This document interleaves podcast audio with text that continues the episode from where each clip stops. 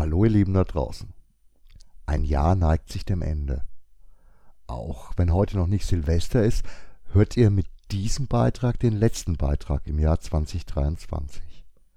Nächste Woche geht es dann gleich wieder los. Es folgt der zweite Wichtel-Podcast Just in Time. Der Rahmen war ja Nikolaus bis Dreikönig. Ich freue mich auch, euch wieder einen Termin gleich Anfang des Jahres verkünden zu können. Dieses Jahr haben wir zwar kein rundes Jubiläum, aber es wird zumindest ein kleines Event zum Ladengeburtstag geben. Chris Nöth, einer unserer Local Heroes, kommt für eine Signierstunde in den Laden. Am Samstag, dem 13. Januar, könnt ihr euch seine beiden aktuellen Comicbände aus dem Splitter Verlag signieren lassen. Im Dezember sind seine beiden neuen Comics erschienen, Dark Zero und Maya. Er wird sich den ganzen Tag Zeit nehmen, über seine Projekte erzählen und seine Comics für euch mit Widmungen und Sketchen veredeln. Es geht also gleich wieder richtig los im neuen Jahr. Natürlich wäre ich nicht der Gerd, wenn ich zum Jahreswechsel nicht noch ein bisschen herumphilosophieren würde. Und genau diese beiden Themen eignen sich hervorragend.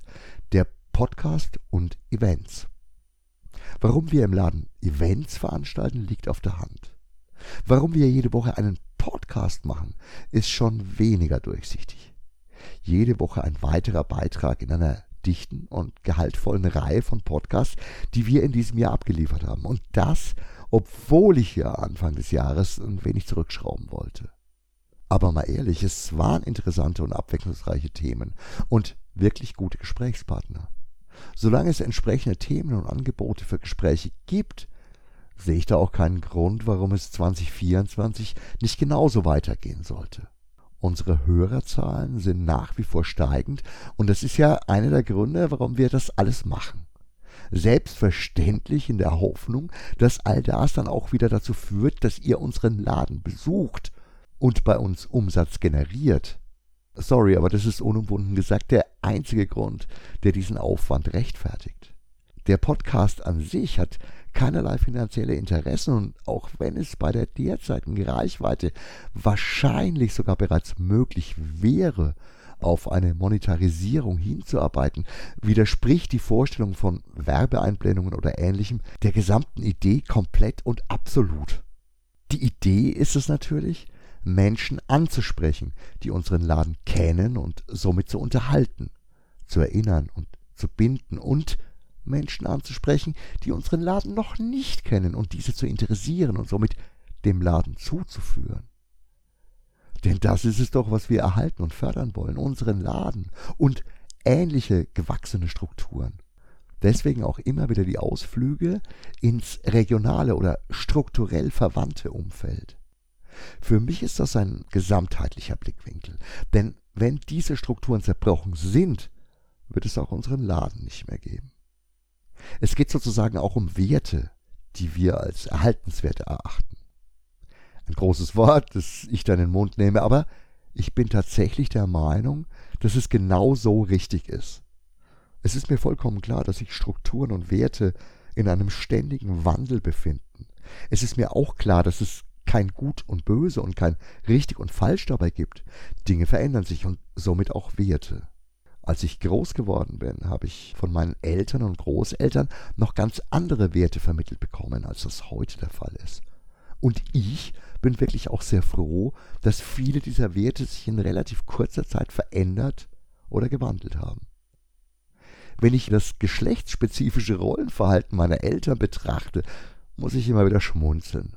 Auch wenn meine Mutter von Anfang an eine sehr emanzipierte, gebildete und voll berufstätige Frau war.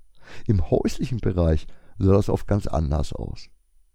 Manche von euch haben wahrscheinlich auch den Podcast gehört, in dem Pete die Geschichte von der stark religiösen Ader meiner Mutter erzählt hat. Das ist auch ein Wert, der aus meiner heutigen Sicht einigermaßen überkommen ist. Trotzdem bin ich natürlich christlich erzogen und aufgewachsen, war Ministrant und habe sogar noch meinen Zivildienst im Kloster Schwarzach geleistet, was mir sicher nicht schlecht bekommen ist. Ich selbst war immer beides. Einerseits ein Kind meiner Eltern, das in vielerlei Hinsicht ihre Werte übernommen hat, und andererseits ein rebellischer Geist, der versucht hat, neue Wege zu gehen und eine eigene Wertewelt aufzubauen. in einer anderen Zeit, unter anderen Voraussetzungen, aber mit einem guten Rüstzeug ausgestattet. Irgendwie waren viele dieser heute teilweise zu Recht überkommenen Vorstellungen trotzdem gut und wichtig. Zu ihrer Zeit. Heute fühlt es sich manchmal so an, als ob all die Institutionen, die für solche Werte standen, allen voran die Kirche, ausschließlich aus Machtbesessenheit gehandelt hätten und ihre Macht stets manipulativ missbraucht hätten, um uns alle zu bloßen Schäfchen zu machen. Oder besser Melkkühen. Trotz aller berechtigten Kritik möchte ich das alles nicht so einfach stehen lassen. Grundsätzlich ist Bigotterie immer verachtenswert. Absolute Pauschalisierung ist aber auch dumm und ignorant, weil man den Wert des einzelnen Menschen komplett aus der Gleichung herausnimmt. Ein Arschloch ist immer ein Arschloch, egal welcher Ethnie, Glaubensgemeinschaft es angehört und egal wo es geboren wurde oder lebt. Heute wird sehr oft vergessen, dass es immer mächtige Strukturen sind, die unsere Welt und unsere Moral bestimmen.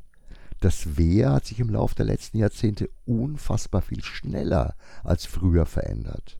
Im Grunde sind es heute keine Staaten oder Religionen, die in der westlichen Welt unsere Werte bestimmen, sondern eben die neuen Mächte unserer Zeit. Allen voran Konzerne, die unser Denken und Handeln beeinflussen und unsere Wertewelt steuern und festlegen. Wer hat uns denn binnen weniger Jahrzehnte dazu gebracht, dass jeder in jedem Zimmer einen Flachbildschirm stehen haben muss? Dass jeder von uns einen tragbaren Computer, der ständig auf alles zugreifen kann, mit sich herumträgt, mit dem er zufälligerweise auch telefonieren kann? Wer leitet uns an, unsere Leben zu verschlanken unsere Bücher auszumisten. Genau die Mächte, die dafür sorgen, dass es eh alles ständig in der Cloud gibt. Wer sorgt denn dafür, dass alles ständig verfügbar ist? Und natürlich für den Preis. Ich zweifle die hehren Absichten an. Ich behaupte, wir gehen einfach nur neuen Mächten auf den Leim, die noch nicht mal den Anstand besitzen, so zu tun, als hätten sie einen moralischen Kodex, und wenn, ist dieser moralische Kodex derartig leicht durchschaubar, dass es ein Wunder ist, dass sich nicht ständig der ganzen Gemeinde die Haare aufstellen. Lassen wir uns doch nicht einfach verarschen. Auch wenn man die mobilen Netze nicht sieht und all die Rechnerfarmen nicht vor der Haustüre stehen, der ökologische Irrsinn dieser alles, jetzt und sofort Kultur lässt uns, die wir in den 80ern ein paar alte Scherbeln gefahren haben, die wahrscheinlich viel zu viel CO2 in die Luft geblasen haben, als Waisenknaben erscheinen. Der Irrsinn passiert heute und hier, nur man sieht es nicht, riecht es nicht und hört es nicht. Es ist ganz einfach.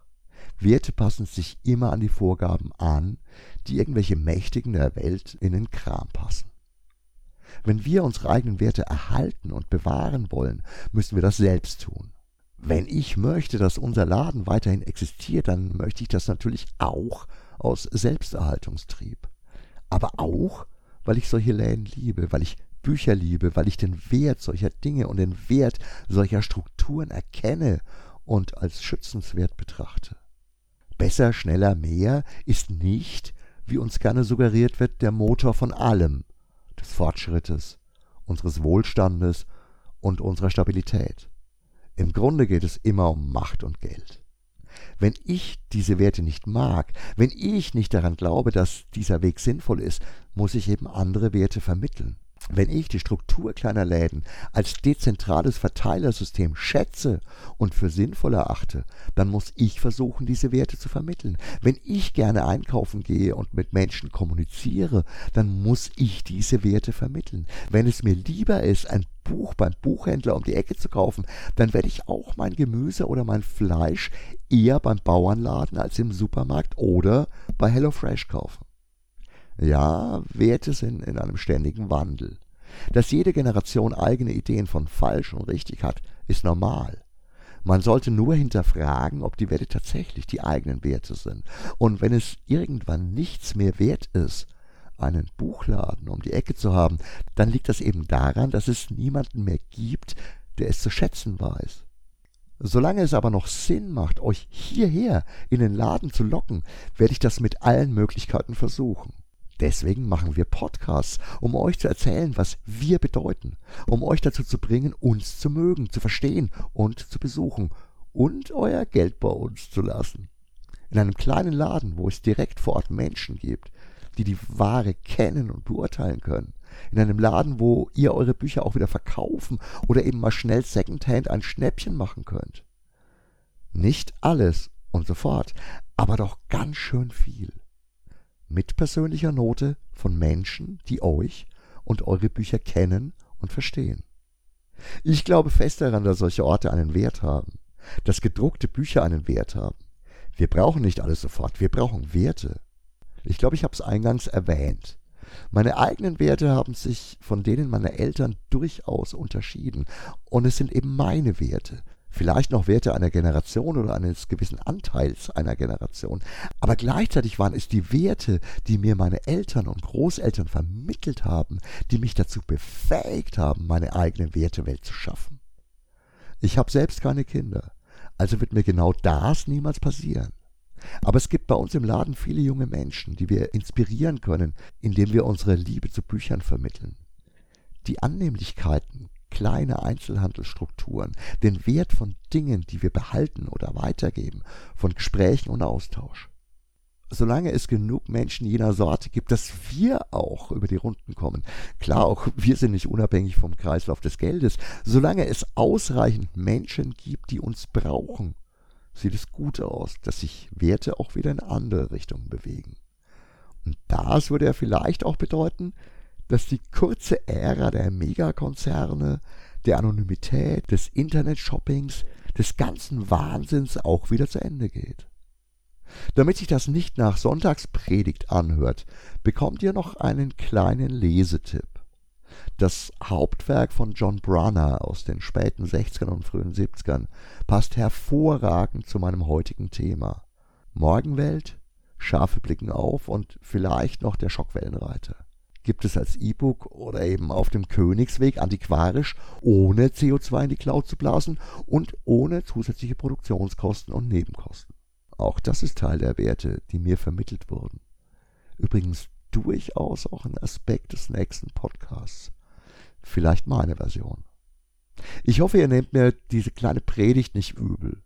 Ich bin gerne bereit, diese Themen im Laden zu vertiefen und gegebenenfalls meine Meinung und meine Werte zu verteidigen. Jetzt wünsche ich euch einen in eurem Sinne möglichst schönen, entspannten, wilden oder aufregenden Jahresabschluss. Wir hören uns im nächsten Jahr. Ciao, all'anno prossimo, euer Gerd.